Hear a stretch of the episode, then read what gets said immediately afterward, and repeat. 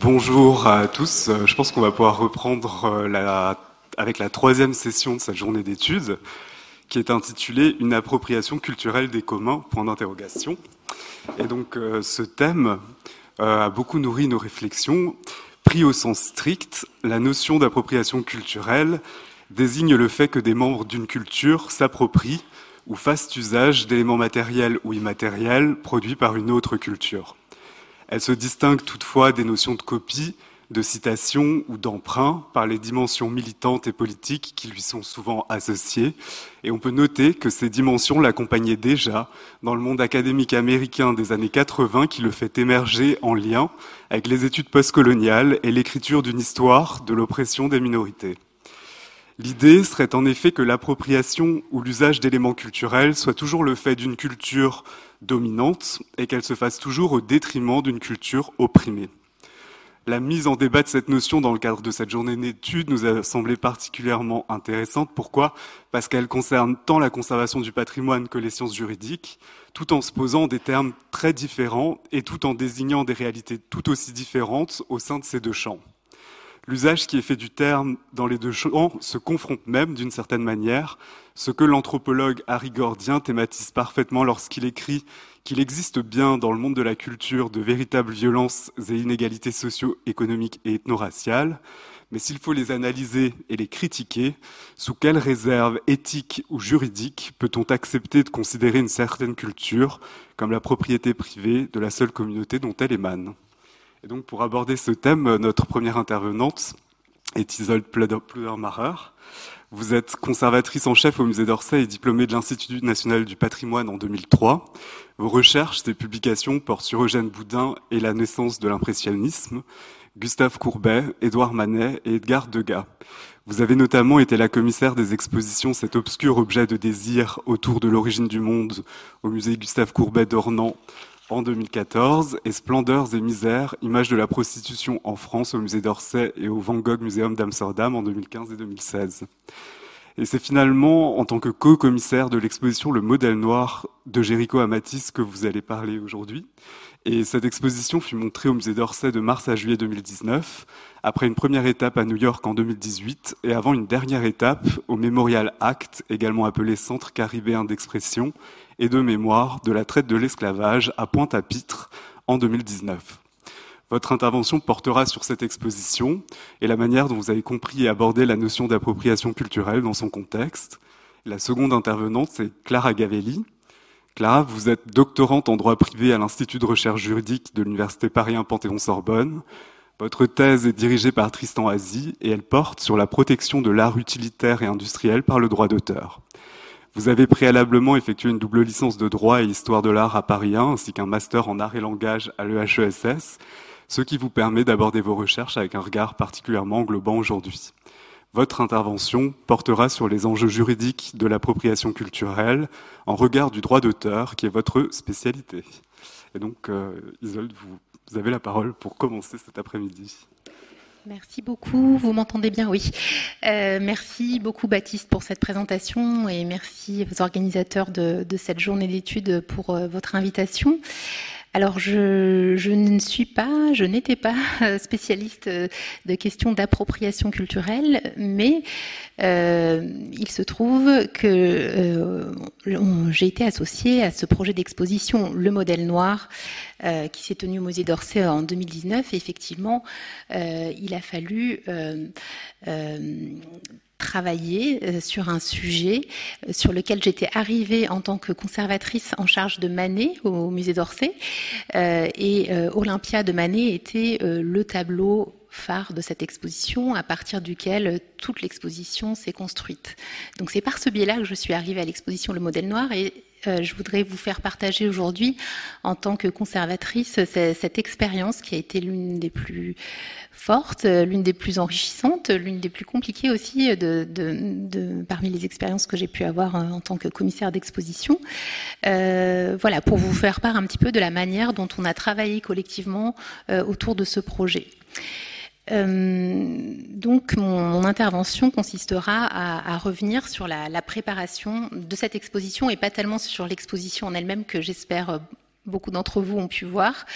Euh, mais voilà, l'objet de, mon intervention n'est pas de, de, vous la présenter ici, mais plutôt donc de quelle manière le musée a travaillé sur ce projet en mobilisant des ressources internes et externes.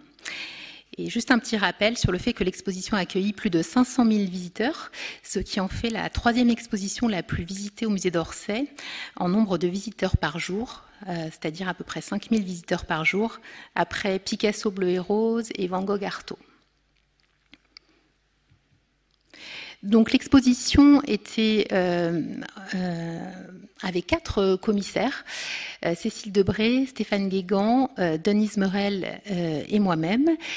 Euh, Denise Morel que je vous présente ici, qui était vraiment euh, l'initiatrice euh, du projet. Denise Morel qui avait commencé sa carrière non pas du tout dans l'histoire de l'art, mais dans le milieu de la finance. Et elle suivait en parallèle des cours d'histoire de l'art à Columbia. Et c'est lors de ces cours d'histoire de l'art qu'elle a été particulièrement frappée euh, au moment d'un cours consacré à Olympia de Manet de voir que euh, s'il y avait une très abondante littérature et beaucoup de commentaires concernant le tableau et le modèle de Victorine Meurant, donc la femme blanche qui pose sur le tableau, en revanche, il y avait une forme de silence assourdissant concernant l'une des deux femmes du tableau, euh, à savoir la, la servante noire. et elle a décidé elle, a été perturbée vraiment par euh, ce, silence et elle a décidé de consacrer une thèse euh, à la représentation euh, au modèle noir dans le Paris du deuxième 19e siècle. Et à partir de cette thèse, elle a conçu une exposition qui s'est tenue donc à la Wallach Art Gallery de New York, juste à la fin de l'année 2018 et au début de l'année 2019. Et donc, nous avons rencontré Denise euh, dans le cadre de la préparation de son exposition, où elle venait au musée d'Orsay pour solliciter des, prêts euh, d'œuvres. Et euh, à ce moment-là, Laurence Descartes, qui venait d'être nommée présidente du musée d'Orsay, a souhaité reprendre le projet au musée d'Orsay je dis reprendre, mais en réalité, euh, le projet a été euh, beaucoup euh, remanié parce que ce ne sont pas exactement les mêmes espaces, ce n'étaient pas non plus exactement les mêmes points de vue. Et l'exposition de Denise Morel était axée uniquement autour des modèles féminins, alors que dans l'exposition d'Orsay, on a ouvert également au modèle masculin et la période chronologique embrassait la, fin du XVIIIe siècle et la Révolution française, ce qui n'était pas le cas dans, l'exposition de Denise. Mais voilà, donc Denise qui était vraiment euh, le point de départ et qui nous a bien sûr accompagnés euh, tout au long euh, de l'exposition, dont elle était aussi l'une des commissaires en France. Alors, je vais vous parler du, comité scientifique. Donc ça, c'est le premier grand point sur lequel je voudrais euh, euh, m'arrêter maintenant. Euh, donc, il nous a semblé essentiel, ce qui n'est pas toujours le cas hein, pour les expositions, de constituer autour de cette exposition un comité scientifique qui a été donc constitué avec des spécialistes issus de différents pays et de différentes disciplines scientifiques.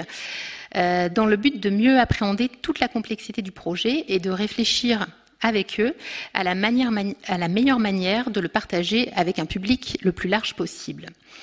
Donc, il s'agissait en l'occurrence d'une historienne de l'art euh, française, Anne Lafont, une historienne de l'art anglais-américain, euh, Annie Gonnet, euh, un historien de l'art, euh, enfin pardon, Annie Gonnet américaine et David Byman est un historien de l'art euh, anglais. Et enfin, Pape Ndiaye, historien français que vous connaissez tous, je pense, pionnier des Black Studies en France et qui, depuis l'exposition, est devenu directeur général du Palais de la Porte Dorée et du Musée de l'histoire de l'immigration, preuve que son expérience avec les musées lui a sans doute apporté une certaine satisfaction. Euh, alors, on, a travaillé avec ce comité scientifique euh, deux années euh, avant l'ouverture de l'exposition.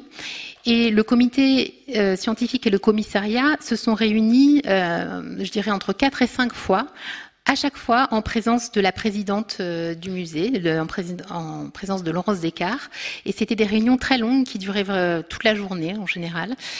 Euh, et euh, tous les échanges se poursuivaient euh, régulièrement par mail également.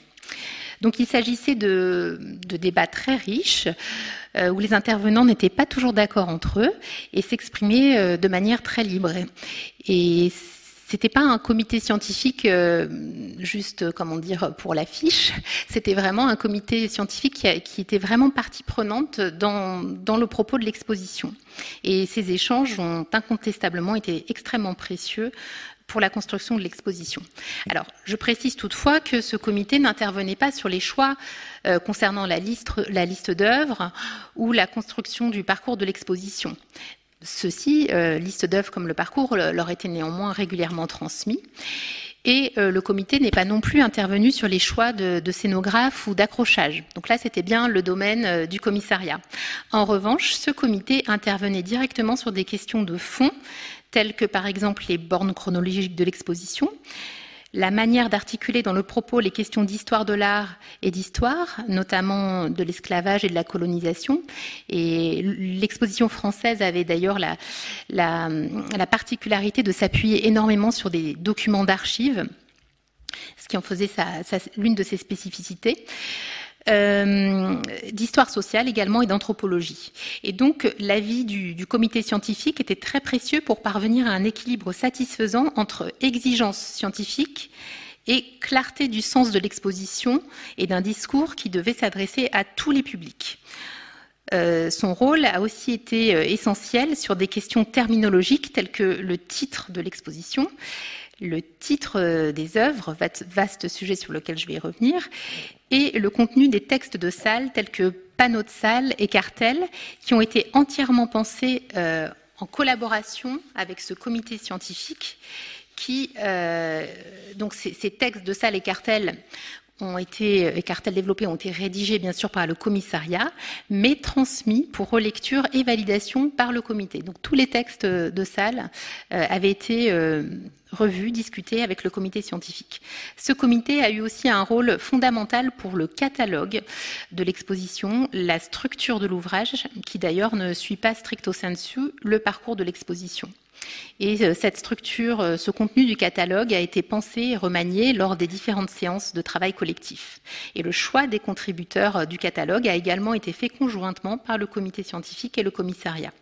Chacun des membres du comité a en outre écrit un ou plusieurs essais dans le catalogue.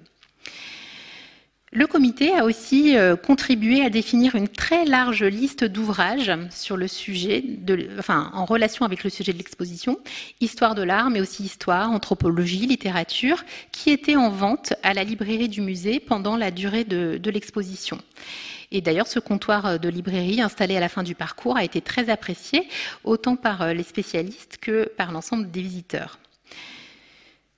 Une fois l'exposition ouverte, les membres du comité scientifique ont régulièrement été sollicités euh, dans les médias et leur prise de parole en lien avec euh, l'exposition était directement coordonnée par le service de communication du musée. Euh, notons enfin que Anne Lafont euh, comme Papendiaï, ont été les organisateurs ou les modérateurs de, différentes euh, manifestations, telles qu'un colloque euh, consacré au modèle noir qui avait été organisé par le musée d'Orsay et le Columbia Reed Hall, en lien donc avec l'exposition. Et donc Papendiaï a été l'organisateur et le modérateur d'une table ronde à l'auditorium du musée d'Orsay consacrée aux femmes noires en France.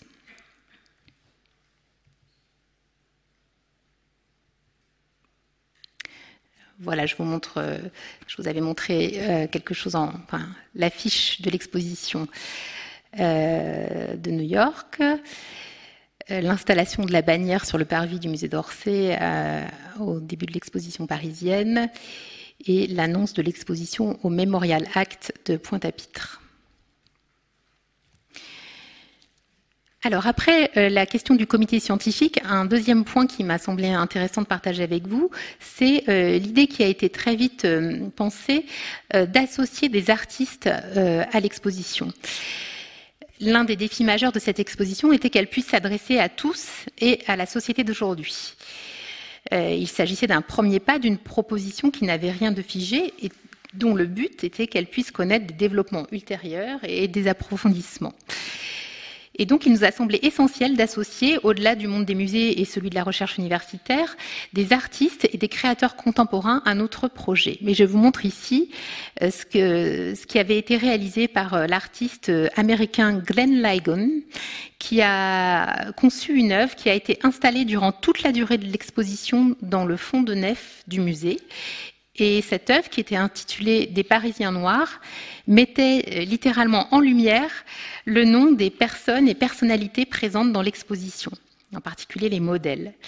Et pour la graphie de ces noms, euh, tel celui de, Joseph ou de Laure, que vous voyez euh, extrait de documents d'archives, l'artiste s'est inspiré de, de, la signature ou de, la mention dans un document d'archives de ces, de personnes pour, pour, réaliser, pour réaliser son œuvre. Et il a souhaité également ajouter un nom inconnu euh, pour tous les modèles dont l'identité n'est pas parvenue jusqu'à nous aujourd'hui, puisque l'ambition, enfin l'un des euh, désirs forts de notre exposition était d'arriver, euh, grâce à nos recherches en archives, à pouvoir redonner une identité et un nom aux modèles qui étaient représentés dans les œuvres. Autre exemple de collaboration artistique, donc euh, vous avez à gauche le catalogue de l'exposition. Euh, mais euh, je, vous montre également euh, l'ouvrage, euh, l'essai mêlant fiction et source d'archives qu'a écrit Marine Diaye, qui est donc, vous le savez peut-être, la sœur de Papen Diaye. Donc c'était très intéressant d'avoir le frère et la sœur qui, qui, participaient de manière très différente, mais en même temps associés à ce projet, et qui, à partir de, de recherches que nous avions menées pour l'exposition et qui nous ont permis de proposer euh, justement une identification au, modèle qui pose pour, euh, pour Nadar, euh, qui était connu comme Maria la Belle Antillaise, propose donc un, récit qui, met justement un petit peu en abîme le travail du, chercheur par rapport à, son objet d'étude et, en l'occurrence, voilà, elle fait. donc je, vous invite à lire ce, livre tout à fait fascinant.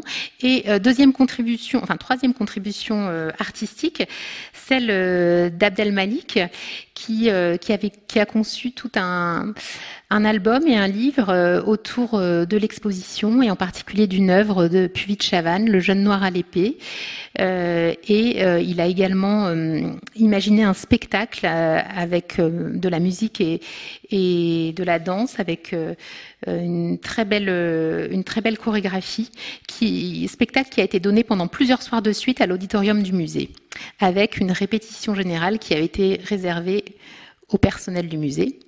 Et ce spectacle a ensuite été donné euh, en tournée dans, toute la France. Et Abdel Malik était d'ailleurs un, ambassadeur précieux pour l'exposition. Euh, puisque les commissaires en fait lui ont présenté le projet bien en amont de sa réalisation et il a accepté d'enregistrer des commentaires euh, personnels pour l'audioguide de, de l'exposition.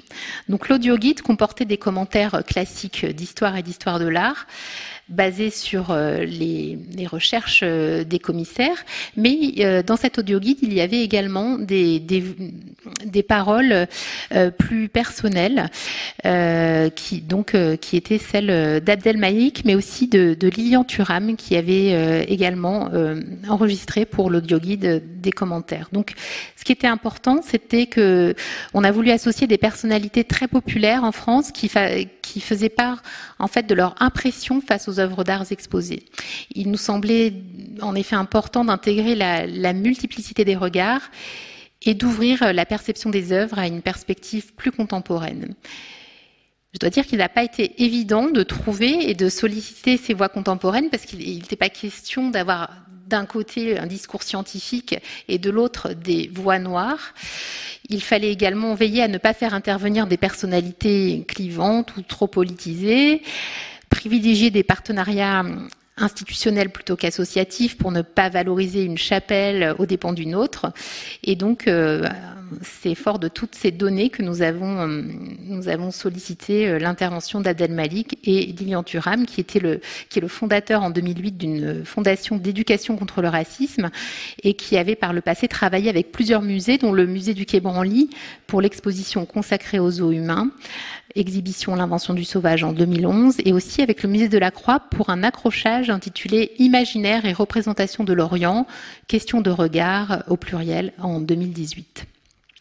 Et euh, je précise également qu'Abdel Malik comme Lilian Thuram ont également pris une part active dans la promotion de l'exposition dans les médias.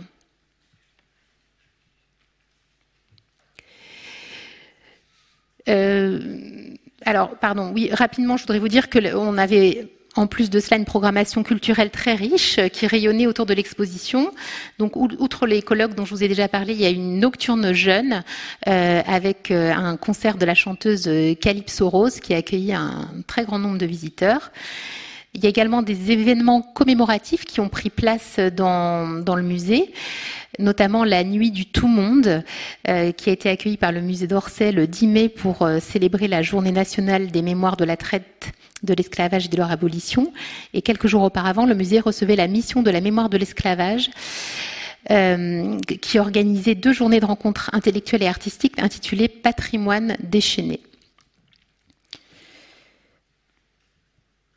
Donc l'exposition a suscité un fort intérêt médiatique et le service de la communication a enregistré des, sollicitations de presse supérieures à la moyenne et un éventail de médias différents de celui avec lequel le musée est habituellement en contact. Euh, des journaux de politique, d'histoire, de société, euh, spécialisés euh, du continent africain ou des Caraïbes.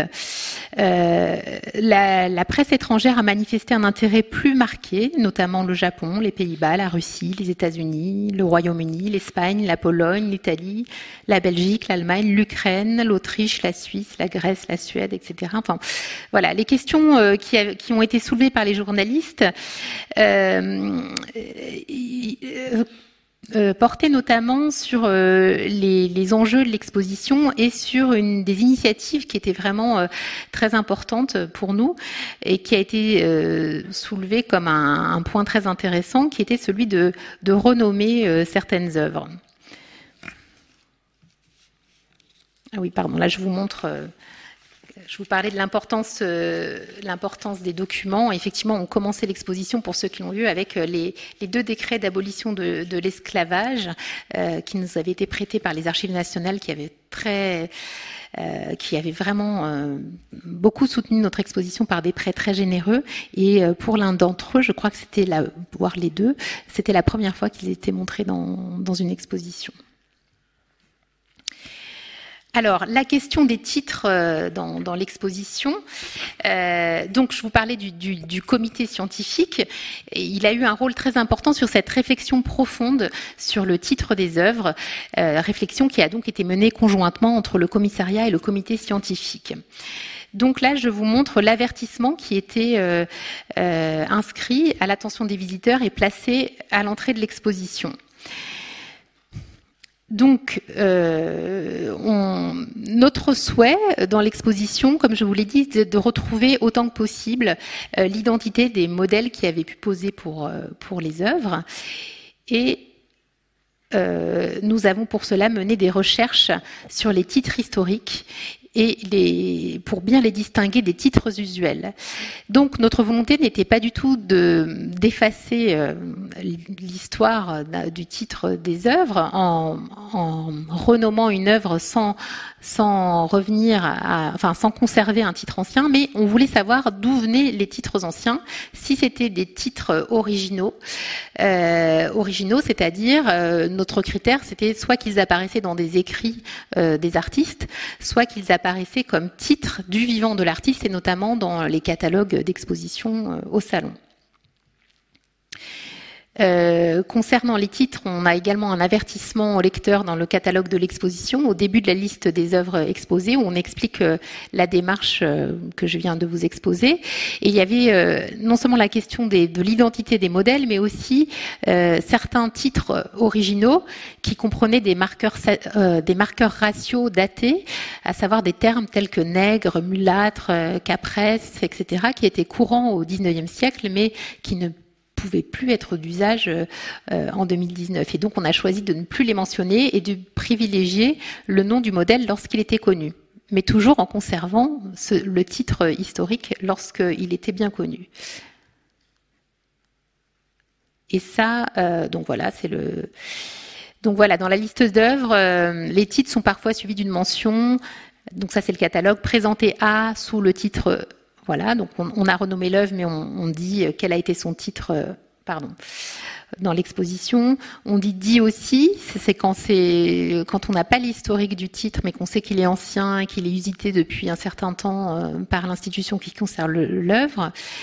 Et euh, initialement intitulé, c'est quand ça renvoie un titre ancien dont la source ne provient pas d'un catalogue d'exposition ou de vente. Donc, on a essayé de trouver toutes, euh, toutes sortes de nuances pour bien, euh, pour bien coller à la réalité de, de, de ce sur quoi on, on travaillait. Et voilà, il y avait un essai très important d'Annie Gonnet, donc l'un des membres du comité scientifique, qui, qui est intitulé Renommer l'œuvre, donc un essai entièrement dédié à cette question en ouverture du catalogue. Euh, sachant que euh, autre question qui se posait euh, dans ce cadre-là, c'était la question de s'affranchir ou non des, marqueurs ethniques, à savoir est-ce que dans les titres d'usage, on s'est posé la question de savoir s'il fallait supprimer le, terme noir. pour un portrait de femme, portrait de femme noire, enfin voilà ce genre de questions qui ont alimenté nos débats. Donc l'exemple le, plus célèbre, enfin l'un des exemples les plus célèbres de l'exposition, c'est euh, ce portrait de, Marie, euh, enfin peint par Marie-Guillemine Benoît, que l'artiste a présenté, comme vous le voyez sur le cartel qui est associé à l'œuvre, au salon de 1800 sous le titre Portrait d'une négresse. Donc le titre euh, ancien historique apparaît bien dans le cartel. Et euh, nous avons choisi de le présenter en premier titre comme portrait de Madeleine, puisque des, recherches récentes, menées notamment par Anne Lafont, euh, nous ont permis d'associer euh, le modèle, enfin de donner, de rendre son identité au modèle. Et donc, c'est ainsi qu'elle apparaissait dans l'exposition. Dit aussi portrait d'une femme noire, puisque c'était le portrait jusqu'alors que le tableau avait au musée du Louvre, où le tableau est conservé. Euh, il n'avait pas conservé le titre portrait d'une négresse, mais portrait d'une femme noire. Donc on voyait toutes les strates un petit peu euh, archéologiques du titre dans, ce cartel. Ce qui est très intéressant, c'est qu'au dos du tableau, je vous montre ici une photo avec l'ancien cartel où on voit bien un portrait d'une négresse qui a, été fixé euh, au dos du cadre. Et euh, petite fierté personnelle, j'ai la chance de faire partie de la commission philatélique et euh, qui, qui, choisit les, les, les programmes, euh, enfin, qui propose dans, dans, dans, lors de deux séances annuelles des, des programmes euh, dans lesquels on fait des propositions pour les timbres. Et nous avons pu obtenir donc euh, un timbre euh, à l'effigie de, Marie-Guillemine Benoît, euh, dont le lancement a été fait au musée du Louvre. Voilà, donc un très beau timbre où vous voyez qu'il apparaît sous le titre Portrait présumé de Madeleine, puisqu'il y avait des petits débats au sein de la conservation du Louvre, mais c'est pas l'idée du prénom qui est remise en cause, mais plutôt voilà euh, je vais un petit peu vite parce que là c'est un peu le même principe autour de Joseph. Je vous montre euh, donc un, modèle euh, très très intéressant puisqu'on a découvert à l'occasion de l'exposition, on, savait hein, c'était l'un des modèles les plus connus du 19e siècle, mais on a découvert à l'occasion de l'exposition qu'il avait été l'un des trois modèles salariés par l'école des beaux-arts à l'époque où il était actif. Et donc euh, on a mêlé dans, la, partie de l'exposition dévolue à Joseph des chefs-d'œuvre absolus avec des, documents d'archives, voilà, qui nous ont euh, permis de, retrouver la trace de Joseph, où parfois il était mention, il fait mention de, sa couleur de peau et parfois pas du tout, ce qui est intéressant en soi. Euh, voilà la, signature de Joseph au moment de ses, son, son quand il reçoit son traitement au mois d'août 1832. On en a plusieurs comme ça, et, c'est là où on voit d'ailleurs la, signature qui a été reprise par Glenn Ligon. Et ce, moulage euh, de Geoffroy de Chaume, un moulage sur nature sur le visage de Joseph. Donc, euh, il existe beaucoup de moulages sur nature de Geoffroy de Chaume qui, avait la manie de, mouler tout son entourage. Euh, et donc, euh, ces, ces, moulages sont conservés au Musée du Monument français. Et donc, on a pu faire le rapprochement entre euh, ce moulage d'un modèle et le visage de Joseph. Donc, c'était très émouvant, d'autant qu'il y, a un cheveu qui est emprisonné dans, dans le plâtre, donc un cheveu de Joseph. voilà.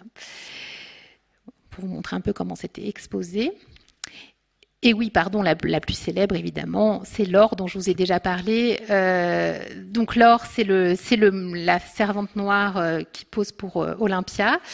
on connaissait son nom depuis longtemps, mais c'était sur la base d'un document d'archives qu'on n'avait pas réussi à, à localiser jusqu'à présent et qui en fait se trouve à la Morgan Library de New York. Et c'est un carnet de notes de Manet qui nous a été prêté donc par la Morgan Library où apparaît la mention très belle négresse, rue Vintimille. Donc on avait son adresse, on a pu, comme ça, avec euh, ma collègue Estelle Béguet, euh, chargée d'études documentaires, qui a beaucoup travaillé avec moi sur la question des modèles, euh, notamment.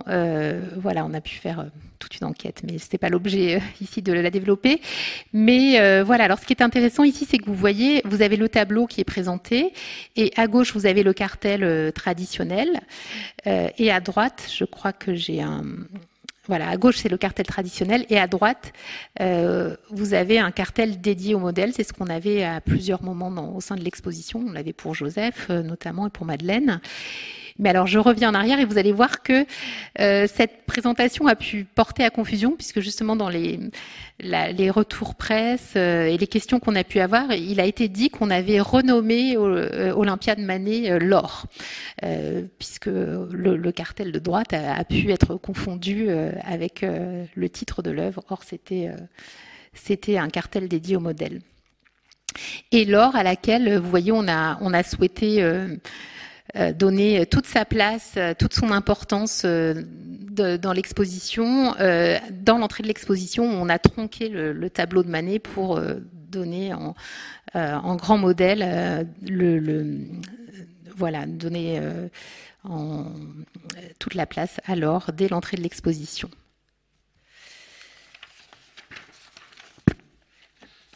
J'ai encore un petit peu de temps.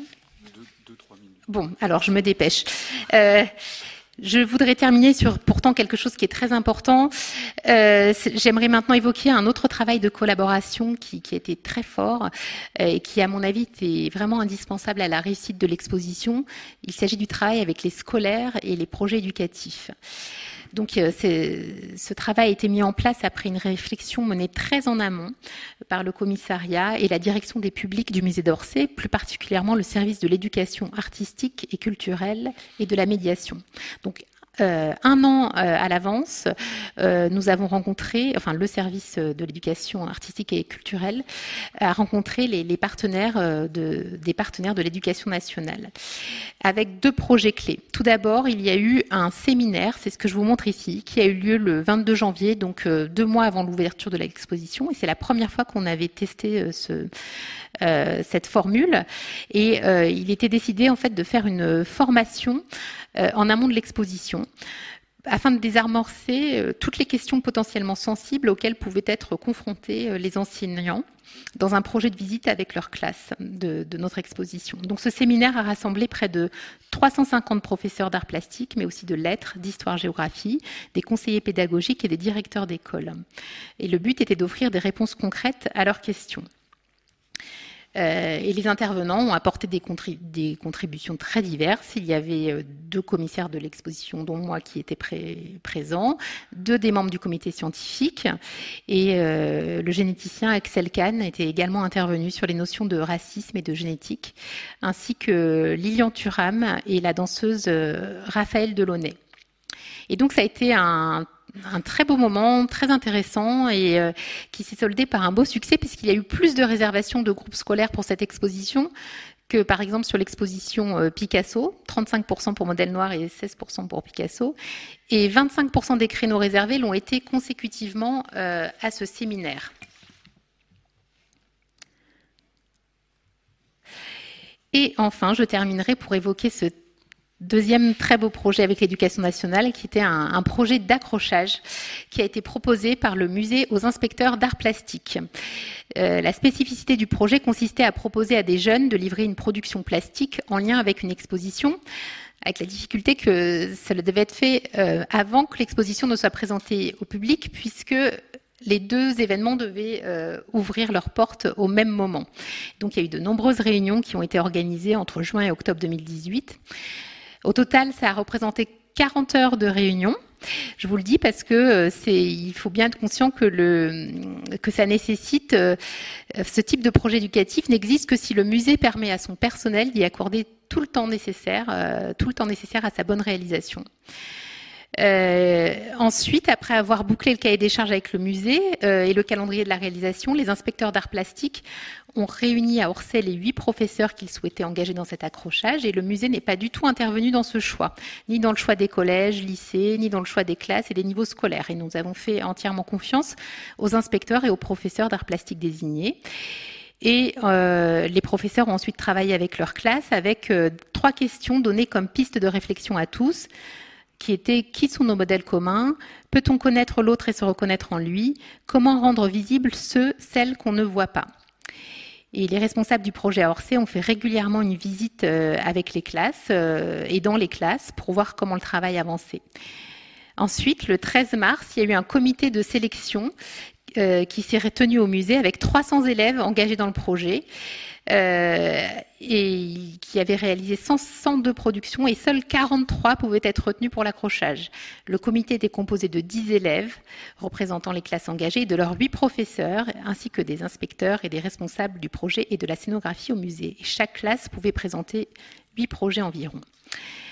Quatre étaient retenus à chaque fois d'un commun accord. Et alors je terminerai là-dessus avec cet accrochage euh, qui a commencé euh, dès le lundi euh, qui a suivi la sélection pour que cet accrochage puisse être visible en même temps que le vernissage de l'exposition Le modèle noir. Voici l'accrochage qui a été réalisé donc sur la passerelle du musée.